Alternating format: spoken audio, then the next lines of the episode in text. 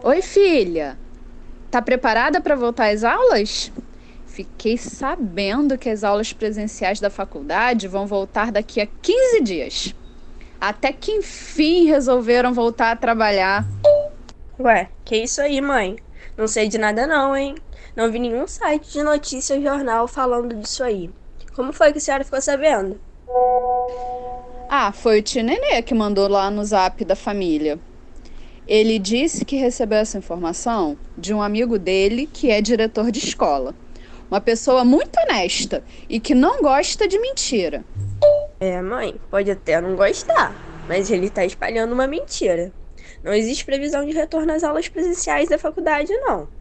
Por enquanto, é tudo pela internet. A pandemia ainda não acabou. E nem essa mania do tio Nenê de espalhar fake news, hein? Nossa.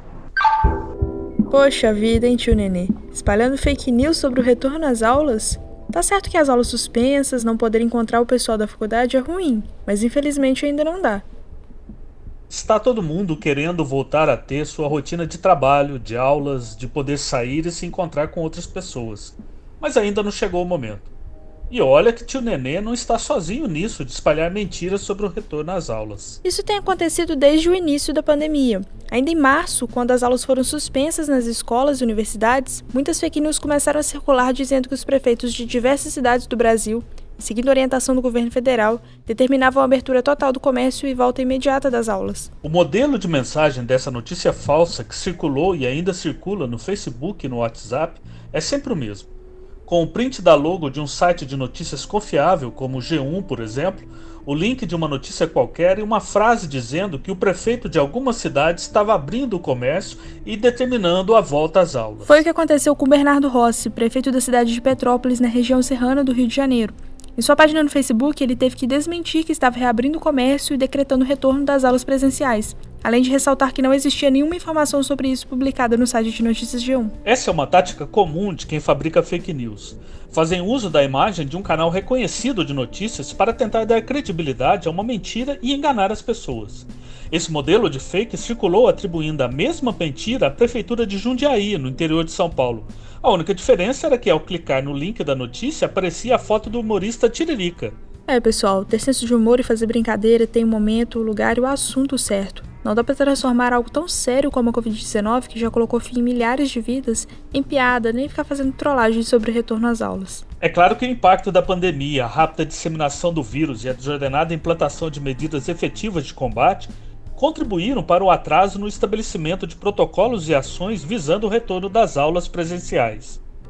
Mas tudo isso ainda é muito incerto. Países como França e Coreia do Sul, que realizaram a reabertura das escolas, tiveram que recuar da decisão devido ao surgimento de casos da Covid-19 nas comunidades escolares. No Brasil também existe o desejo de retorno às aulas presenciais. Muitos estados têm traçado planos de retorno com alguns procedimentos de cuidados contra o vírus. É o caso do estado de São Paulo, que deu autonomia para cada município decidir sobre a volta às aulas nas redes pública e privada de ensino. Com recomendações como priorizar os últimos anos do ensino fundamental e médio, restringir a 20% o número de alunos por dia nas escolas estaduais e 35 nas municipais e particulares. Já o estado do Amazonas, desde o último dia 10 de agosto, é o único no Brasil onde as aulas presenciais já voltaram. Mas após três semanas da volta às aulas no ensino médio, 7,6% dos educadores testaram positivo para o novo coronavírus. Isso fez com que professores e pais de alunos ficassem preocupados com a manutenção das aulas presenciais, tanto que o Sindicato de Trabalhadores do setor já pediu o retorno das aulas totalmente remotas. O retorno às aulas presenciais é uma situação muito complexa que precisa ser analisada com cuidado. Existem argumentos científicos de quem é contra, de quem é a favor ou de quem está em dúvida sobre o retorno às aulas presenciais no Brasil durante a pandemia. Tudo isso tem ligação com a questão da manutenção de medidas de distanciamento e isolamento social, com cuidados de higiene, com desconhecimento sobre como a Covid age em crianças e adolescentes, qual a maior carga viral presente nesse grupo de pessoas, o que os torna vetores com alta capacidade de transmissão do vírus e muitas outras questões. Bom, mas tudo isso é assunto para outro episódio. Nós vamos voltar nesse assunto no próximo episódio. Por enquanto, ficamos por aqui, mas o combate às fake news continua. Esse foi um episódio do Infocast, uma produção ligada ao projeto de extensão Infocast, informação checada contra a infodemia de fake news sobre a Covid-19, um projeto do IF Sudeste MG. Eu sou Rony Santos. E eu sou Larissa de Bem. Fica aqui o nosso aviso: não se deixe levar pelas fake news das redes sociais. Sempre verifique se a mensagem que você recebeu é verdadeira antes de passar para outras pessoas e, em caso de dúvida, não passe para ninguém. A gente agradece a sua atenção e te esperamos no próximo episódio. Para não perder nada, segue a gente lá no Facebook, no Instagram e no Twitter, arroba Projeto Infocast. Se cuidem e até a próxima.